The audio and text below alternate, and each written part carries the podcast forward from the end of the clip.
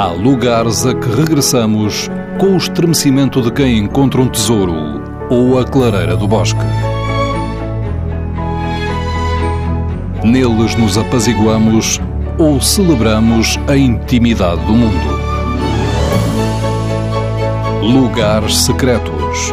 Uma proposta de Fernando Alves com edição sonora de Alexandrina Guerreiro e Erlander Rui. João de Melo, escritor, Lisboa. Há lugares na ilha de São Miguel dos Açores que precisam de existir.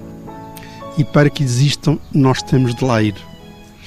E no Conselho do Nordeste, na ponta extrema da ilha de São Miguel, indo da Ponta Delgada, talvez pela via rápida que nos leva diretamente à vila do Nordeste, e depois daí para a frente, na estrada litoral, entre exatamente a vila e a povoação seguinte, que se chama Povoação, que foi o primeiro sítio onde desembarcaram os povoadores e daí o nome, há um momento numa grande curva da estrada, uma curva fechada da estrada litoral, em que nós temos de parar. Temos de parar para crer naquilo que estamos a ver na nossa frente.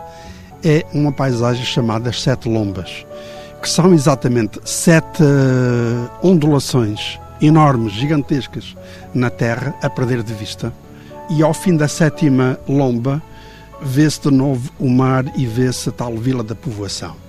Mas o extraordinário disto é que paira sobre este pequeno universo de sete ondulações de terra, a perder de vista até o horizonte, paira um infinito silêncio, uma quase que inexistência, na qual é preciso primeiro querer para que passe a existir.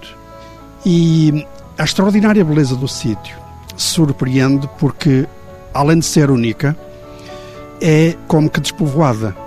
Nós olhamos as aldeias que circundam as tais sete lombas e não se vê ninguém nas ruas. As casas estão fechadas, viradas para o mar, as igrejas de costas para o mar, voltadas na direção de Jerusalém, como manda a ortodoxia católica, e a única coisa que se ouve no meio daquele silêncio brutal é efetivamente o silêncio do mar e a voz dos pássaros perdidos no grande espaço, no imenso espaço vazio dessa ilha, dessa pequena ilha que nos leva, digamos que, um pouco à ideia de nós mesmos, à descoberta de nós mesmos, à demanda da imaginária divindade que possa ter criado aquela obra divina que só existe quando nós chegamos, porque os que lá estão não se apercebem do sítio onde vivem.